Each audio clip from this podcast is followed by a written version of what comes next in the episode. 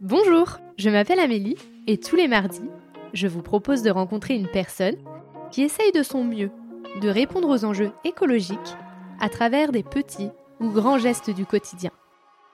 J'espère que vous écouterez avec affection leur chemin, leur combat, leur colère, ainsi que leur joie, leur fierté et leurs bons conseils. Évidemment, nous pouvons mettre de la douceur et de l'optimisme dans l'écologie. À travers ces épisodes, je souhaite semer des petites graines qui permettront, évidemment, de faire éclore de nouvelles croyances.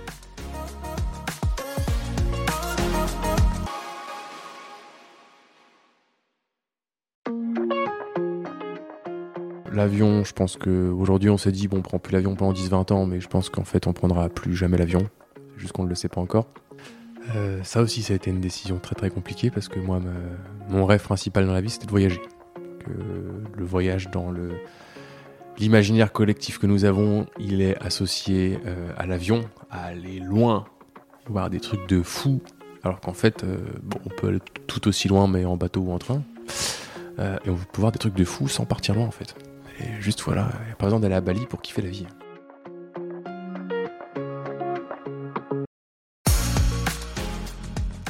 Simon a une envie, celui de faire changer les habitudes des gens autour de lui pour qu'il rentre en action dans la transition écologique.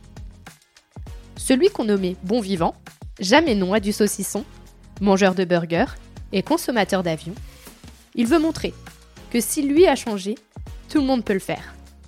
Il suffit juste d'avoir à cœur de changer les choses pour un futur plus respirable.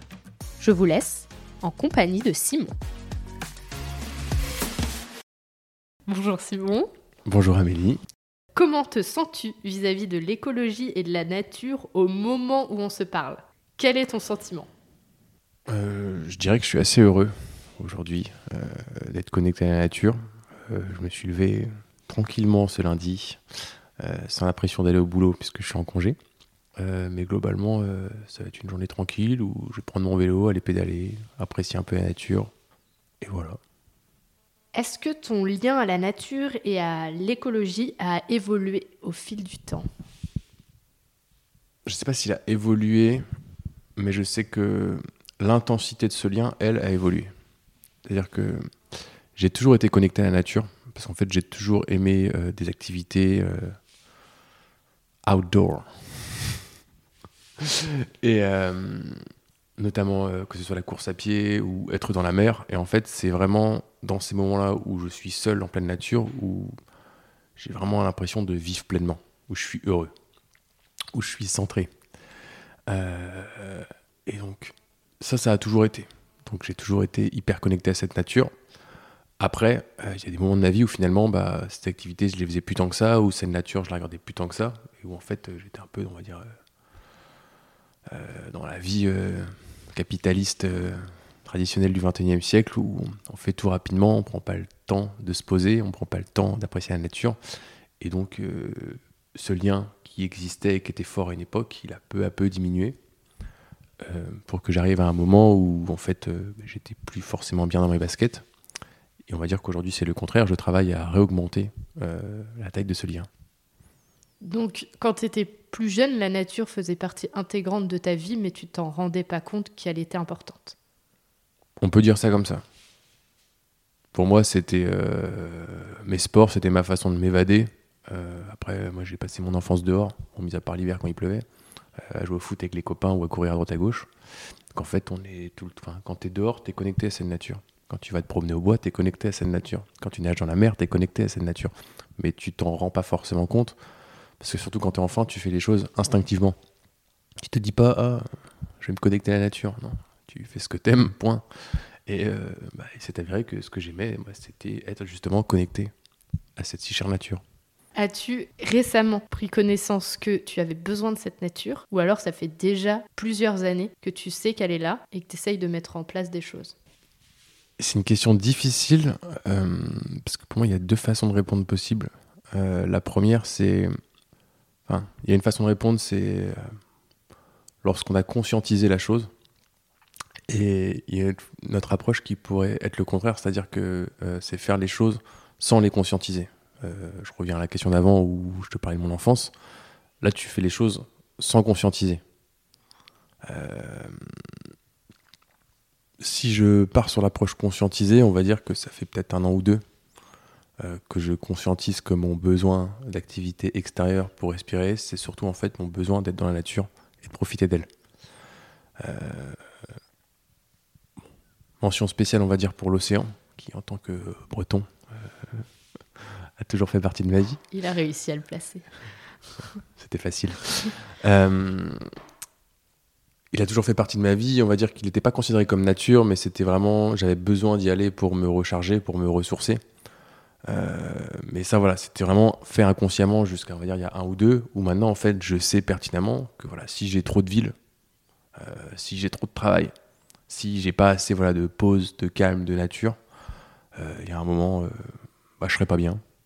je vais pas me sentir bien et j'aurais besoin de prendre cette pause pour justement, on va dire, me ressourcer, aller respirer un coup. Euh, donc là, si je comprends bien, tu as un lien de plus en plus fort avec la nature dans ton temps perso. Euh, est-ce que tu fais d'autres choses dans ton, dans perso pour euh, respecter de plus en plus la planète et l'écologie? J'essaye à mon humble petite échelle. on va dire que j'ai commencé à me rendre compte de ce qui déconnait avec quelques lectures, quelques vidéos YouTube que ce soit dire, les classiques, euh, Timothée Paric, Jean Covici, euh, Aurélien Barraud. Euh, et à partir de là, on va dire, en tant que personne à études scientifiques, j'ai essayé de tacler les choses en prenant celle avec le plus gros effet. moi, j'ai une manière assez radicale d'agir, qui est peut-être pas bonne, on va dire, pour le mental, et que ma compagne m'a beaucoup freiné à prendre les choses avec calme et philosophie. Euh, mais voilà, l'idée c'est de se dire euh, bon bah ok, euh, on va réduire l'alimentation carnée parce qu'en fait c'est ça aujourd'hui qui est la principale source des émissions à l'échelle individuelle. on va faire attention au transport, que ce soit moins prendre la voiture, ne plus prendre l'avion ou de se dire ok, euh, c'est une limite parce qu'en fait c'est important de voyager, c'est important de découvrir le monde, mais ce qui est mal avec l'avion c'est la façon dont on le fait. C'est-à-dire que bah, on le consomme quoi. Euh, il y a aussi un, peu moins d'impact peut-être, mais euh, faire attention à ce qu'on achète niveau consommation de plastique. Et en fait, si bon, lui, si métriquement il est moins intéressant que les autres, en fait, il te fait poser des questions sur tout ce que tu achètes et sur euh, le sens réel de ces achats et sur surtout est-ce que tu as vraiment besoin de ça? C'est con, hein, mais et je pense que sur le papier, lui, c'était quelque chose qui n'apportait pas beaucoup et en fait, il a vraiment retourné le, la façon de penser de se dire ah ouais mais ok. Avant euh, quand t'achetais un, un paquet de gâteaux avec des plastiques tu disais bon c'est juste des gâteaux maintenant tu te dis ah oui bon c'est du plastique pour un truc en fait euh, bah, je pourrais acheter la même chose euh, sans plastique c'est juste que c'est pas au même endroit ou alors je pourrais le faire moi-même et donc j'ai pas besoin de l'acheter. Bref. On va dire que c'est des petites actions qui étaient plus ou moins fortes plus ou moins dures à faire en fonction du, du mental des saisons et là tout récemment je pense que j'ai franchi un petit cap où je me disais, bon, c'est bien, tu as mis un premier pas, mais tu n'allais pas au bout des choses. Et euh, par exemple, je peux dire qu'à partir du, 1er avril 2023, j'ai décidé d'être végétarien à plein temps. Et, euh, et je pense que c'était écrit, de commencer tranquillement, et puis d'être un peu frustré, d'avoir l'impression de ne pas faire les choses et d'aller assez loin. Parce qu'en fait, le, 31 mars 2023, mon dernier repas euh, à viande, c'était des crêpes. Et je trouve que c'est merveilleux dit comme ça. Est-ce que sur ces derniers mois, tu as eu euh, des moments de doute, envie de baisser les bras et de retourner dans ta vie où tu euh, tu faisais pas attention euh, à la planète? Absolument pas. J'ai eu envie d'éclater tous les gens qui faisaient pas attention. Ça, oui, ça, ça me prend tous les jours. J'ai envie de les secouer. très, très fort. Euh, j'ai envie presque des fois de, partir en croisade, entre guillemets. Euh, des fois, j'ai peur des fois de me dire peut-être que je vais devenir trop extrême si je vais trop loin dans le, le combat, mais j'ai surtout pas eu envie d'abandonner parce qu'en fait, je sais que la cause est juste. Je sais que c'est ce qu'il faut faire. Et quand on est dans une démarche euh, dans laquelle on est centré, je pense qu'il n'est jamais question de faire demi-tour. Tu veux partir en croisade. Donc, tu avais l'air quand même assez en colère par rapport aux gens, à la population qui y a autour. Et pour autant, en même temps, dans ta vie perso, tu as l'air plutôt d'être serein et en paix avec tes choix. Donc comment tu fais pour gérer cette paix intérieure que tu as par rapport à ce que toi tu fais au quotidien et cette colère que tu peux avoir envers les autres qui, eux, ne font pas assez selon toi? Alors, là, tu pars sur une question dans le domaine des émotions. Euh, domaine que j'ai appris et à cacher et j'ai beaucoup caché tout au long de ma vie. J'ai appris à pas écouter. Euh, donc en fait, même si aujourd'hui on va dire que je, travaille un peu ce pan euh, de ma personnalité, sur ce coup-là, je fais un peu comme j'ai tout le temps fait, c'est-à-dire que la colère, bon, je l'enfouis ou je la fais sortir quand il n'y a personne. Mais aujourd'hui, disons qu'elle n'est pas tournée au sens du service, peut-être. Ça pourrait être un moteur, ça pourrait être une énergie. Mais hum, je pense que, à part ma compagne, c'est-à-dire toi, ça ne transparaît chez personne. Je mens cette colère au commun des mortels.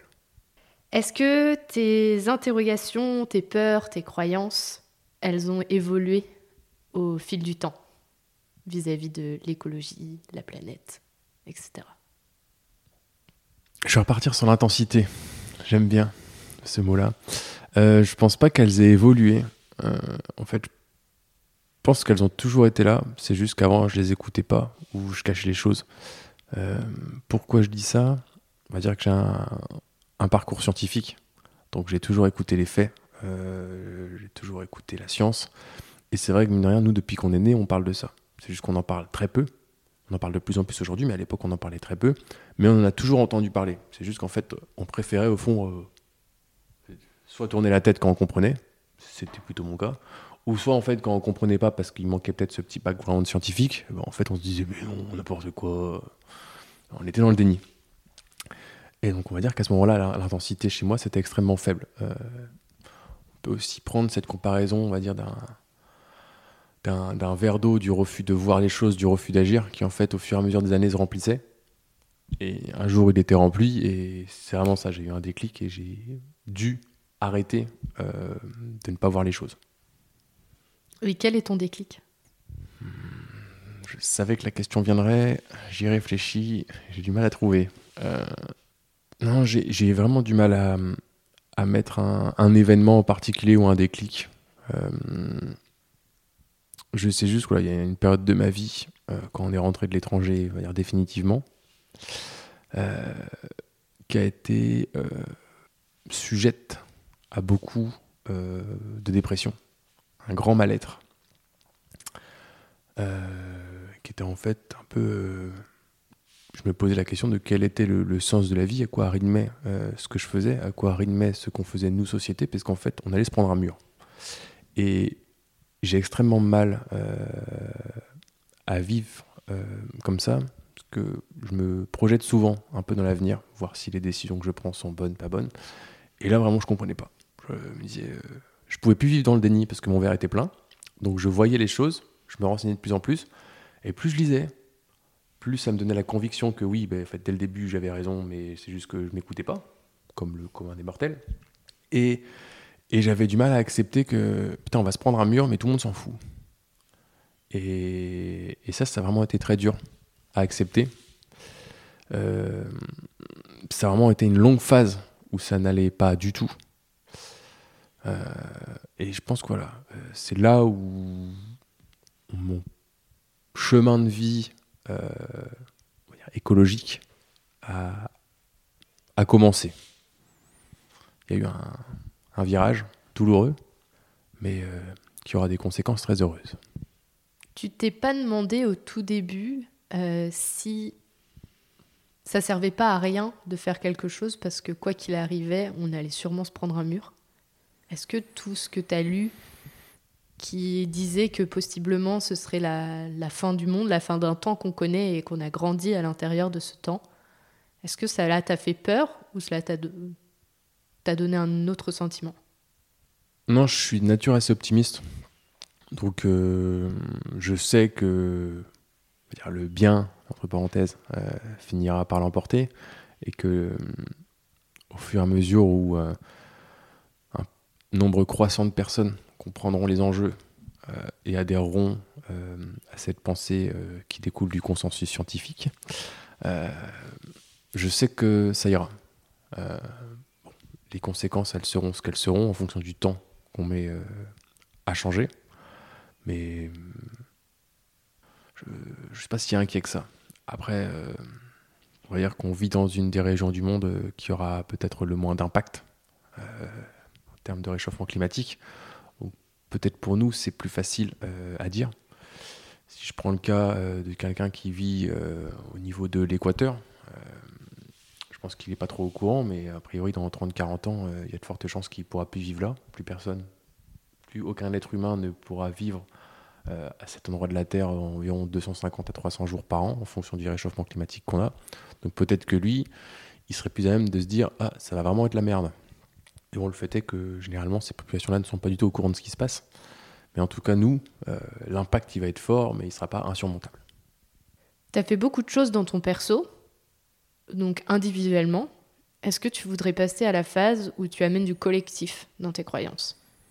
Oui, et je pense qu'elle a commencé hier cette phase, donc tu tombes à pic. Euh, le collectif pour deux raisons, euh, sur deux sujets différents, pardon. Le premier, euh, c'est j'ai envie d'être une vitrine pour mes amis, pour mes proches. j'ai envie de, de repousser la barrière où on se dit oh non ça c'est pas pour moi, ah c'est trop compliqué. Euh, l'exemple typique, en devenant végétarien, j'ai envie que tous mes amis se disent Putain, euh, Simon avec qui on se faisait euh, des grosses raclettes, avec qui on mangeait des bonnes côtes de bœuf, des gros burgers, là, cet homme qui aime la bouffe, putain, si lui il l'a fait, oui, nous aussi on peut le faire, c'est pas insurmontable. et, j'ai envie d'amener ces réflexions-là dans les gens que je côtoie, du par les choix que j'ai pu faire. Ça, c'est le premier point. Euh, et le deuxième, euh, c'est j'ai envie d'avoir des actions euh, qui sont un peu plus collectives, mais directement. C'est-à-dire, bah, aujourd'hui, je me forme pour être animateur de la fresque du climat. c'est une première chose. aujourd'hui. Est-ce que tu peux expliquer ce que c'est la fresque du climat pour ceux qui ne connaissent pas? Oui. Alors, la fresque du climat, on va dire que c'est un, un serious game, ou un jeu sérieux, si on traduit littéralement, mais ça devrait aller pour ceux qui nous écoutent. Euh, c'est un petit atelier collaboratif basé sur euh, un jeu de cartes. Des cartes qui sont en fait des extraits des rapports du GIEC et qui nous permettent tous ensemble euh, de faire des liens, tous ensemble en intelligence collective, de faire des liens de cause à effet entre bah, les différentes causes possibles du réchauffement climatique et leurs conséquences. C'est un atelier qui est extrêmement bien pour, euh, moi ce que je dis, mettre des petites graines dans la tête des gens. C'est-à-dire que il y avait ceux qui savaient mais qui voulaient pas le voir. Là, bah, pour le coup, c'est direct. Euh, et il y avait ceux qui n'avaient aucune idée de qui se tramait et qui, on va dire, se prennent une, un peu une claque dans la figure. Euh, mais voilà, en tout cas, dans un cas comme dans l'autre, ça met des petites graines qui vont pas forcément germer tout de suite, mais euh, ça met les, premières idées qui vont peut-être euh, amener ces personnes là aussi à prendre conscience des choses qui se passent et à entamer ce petit virage qui paraît petit au début mais qui en fait est assez grand, assez long euh, et qui permettra de les faire basculer du bon côté de la force. Et donc, si on, reprend à la base, que là, tu as fait une petite parenthèse sur, euh, sur qu'est-ce que la fresque du climat, qu'est-ce que toi, tu vas en faire de, cette fresque? Quels sont tes objectifs vis-à-vis de ça? Alors, euh, moi, cette fresque, en fait, euh, bah, je vais reprendre l'analogie aux petites graines. J'ai envie d'être jardinier. j'ai envie de voir le plus de monde possible et de leur mettre des, des petites graines dans la tête pour qu'en fait, de leur côté, à leur niveau ou à leur échelle, en fait, ils aient le, un peu un, parcours, un chemin de vie un peu similaire au mien, de se dire, euh, bon, j'espère qu'il sera moins douloureux en tout cas. mais que voilà, ça commence à germer chez eux et qu'ils se disent attends, euh, là ce que je fais, c'est pas terrible euh, pour la planète. Qu'est-ce que je peux faire pour changer ça? Et en fait, de fil en aiguille, bah, en fait, quand tu formes une personne, elle, elle va former d'autres personnes ou elle va en parler à d'autres. Plus il y aura de gens à avoir participé à des ateliers un peu similaires finalement, et, et plus les choses iront vite. Mon petit doigt m'a dit que tu faisais cette, euh, cette, animation de la fresque du climat dans le milieu de l'entreprise. Pourquoi avoir choisi le milieu de l'entreprise? Bah, Aujourd'hui, je suis formé dans le milieu de l'entreprise, euh, mais je pense que je le ferai dans les deux. Euh, pourquoi l'entreprise Moi, je suis dans une entreprise, on va dire, qui est pas extrêmement moteur sur le sujet. et c'est un peu peut-être aussi un, challenge personnel où j'ai envie d'essayer de bousculer le, plus de gens possible dans un monde euh, qui va être très compliqué à bousculer à ce sujet-là. Euh, c'est aussi l'occasion d'aller voir des gens qui, en fait, euh, de base, n'auraient pas du tout été les premiers à aller faire ce genre d'activité. En entreprise, souvent, en fait, c'est. bon, il y a. Pour citer un collègue, il y a un chef à plume qui prend une décision que tout le monde fait cet atelier, et puis bah, tout le monde le fait. Donc en fait, on va croiser des gens qui, chouette, vont trouver ça génial, on va croiser des gens qui s'en foutent, et on va croiser des gens qui sont à peu, près hostiles euh, à ça. Euh, mais pour les personnes qu'on va voir, on va dire que euh, on va leur faire monter plusieurs marches d'un coup. On va leur faire gagner, on va dire, des mois ou des années pour certains. et ça, je trouve que c'est intéressant. Tu as dit plusieurs fois que tu espérais que pour les autres personnes, ça se passe pas avec autant de douleur que toi ce mm. changement. Est-ce que euh, tu aurais des conseils et des bonnes pratiques à partager pour que ça soit moins douloureux pour eux? Deux choses, euh, je dirais, qui sont importantes. La première, c'est de pas attendre que le verre soit plein pour commencer à bouger. Que le verre euh, de j'en peux plus, j'en ai marre, je suis pas à ma place. parce que dans ce cas-là, on, on, change dans la douleur, et c'est la douleur qui est pas agréable. Et la deuxième, tout simplement, plus on est de fou, plus on rit. Euh, je pense que si vous entamez cette démarche euh, à plusieurs, euh, je pense que plus nombreux vous serez et plus simple ça sera. dans le sens où ah bon bah il y, a un repas avec les potes, ah bah super, je vais me prendre des réflexions dans la gueule, ah je vais aller voir ma famille, ah bon bah mamie elle va pas comprendre, elle va faire des réflexions. je pense que plus vous serez nombreux, plus le collectif aura de force et une inertie qui sera inarrêtable. Donc là, tu as un objectif d'être végétarien. Ouais. Est-ce que tu en as d'autres? Bon, On en a déjà parlé. Euh, l'avion, je pense qu'aujourd'hui, on s'est dit, bon, on prend plus l'avion pendant 10-20 ans, mais je pense qu'en fait, on prendra plus jamais l'avion. C'est juste qu'on ne le sait pas encore. Euh, ça aussi, ça a été une décision très très compliquée parce que moi, mon rêve principal dans la vie, c'était de voyager. Euh, le voyage dans le l'imaginaire collectif que nous avons, il est associé à l'avion, à aller loin voir des trucs de fou, alors qu'en fait, euh, bon, on peut aller tout aussi loin, mais en bateau ou en train. Euh, et on peut voir des trucs de fou sans partir loin, en fait. Et juste, voilà, par exemple, d'aller à Bali pour kiffer la vie. Donc, ça, c'est un premier truc. Euh, ensuite, la démarche zéro plastique. Bon, je pense que là, on a bien divisé par 10 ou 20. on est bien rendu compte avec les grèves des éboueurs que, bon, nous, on s'en foutait un peu. mais je pense que l'idée, voilà, c'est bon, le zéro, il est très compliqué à atteindre, euh, mais essayer de faire, d'aller encore plus loin euh, là-dedans. Euh, et ensuite, c'est pareil, c'est une démarche qu'on avait déjà commencé, mais c'est réduire la voiture et augmenter la part de vélo. Donc peut-être un des objectifs, c'est de se dire, ok, tous les déplacements qui font moins de 10 bornes, bon bah je les fais à vélo, je les fais pas en voiture. autant l'hiver, là, c'était compliqué de commencer. Quand il fait froid, quand il pleut, quand il fait nuit, on n'a pas envie quand il fait beau, le vélo, c'est que du bonheur. Et euh, pour finir, euh, une petite question euh, signature. C'est qu'est-ce que l'écologie pour toi? Alors, l'écologie, en deux mots, écologie, éco, oikos, la science, l'étude, logie, l'habitat. Donc en fait, littéralement, c'est l'étude de l'habitat, la science de l'habitat ou la science de la maison, la science de la nature même. Et euh, je dirais que moi, ça, ça m'entraîne à me dire euh, que l'écologie, c'est un peu euh, comment vivre euh, dans son habitat. Donc comment est-ce que l'être humain va apprendre à vivre dans et avec son habitat naturel qui est la Terre? Euh, Ces mots font sens pour moi parce qu'aujourd'hui, l'être humain, il a appris à vivre en consommant cet habitat. Il a appris à vivre avec violence, en s'accaparant un peu tout ce qui existait. et je pense que c'est les racines du problème c'est qu'il ne s'est pas considéré d'égal à égal euh, avec euh, son habitat naturel. Et aujourd'hui, euh, bah, son habitat naturel est en train, on se rend compte qu'il est en train de lui rendre ça. Le rapport va s'inverser et l'habitat naturel va dire écoute, moi je t'ai considéré d'égal à égal, t'as pas voulu jouer le jeu, je vais te montrer qui est le patron. Et, et je pense qu'on on a des moments qui vont pas forcément être tout le temps drôles, qui vont devant nous parce que le patron, en fait, c'est la Terre.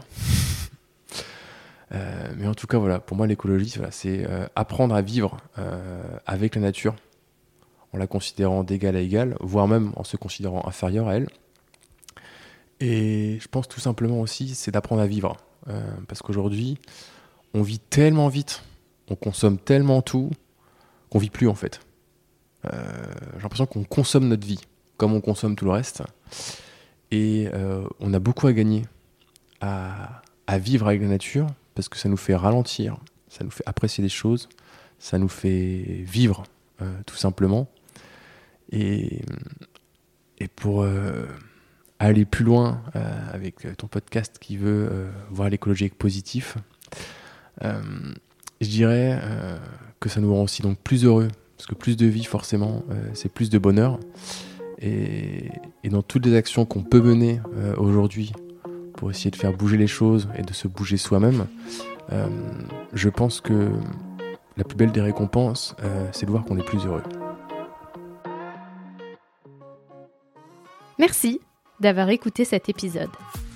J'espère qu'il vous a donné envie de participer à la transition écologique et vous a donné une nouvelle oreille attentive à ce qui nous entoure. Si le cœur vous en dit, je vous propose de me laisser un avis, de vous abonner et de me rejoindre sur Instagram, Facebook et LinkedIn.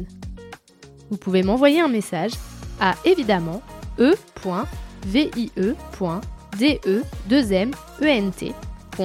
e.vie.de2ment.podcast.gmail.com. En attendant mardi prochain, je vous souhaite, évidemment, de jolis moments de vie en pleine nature.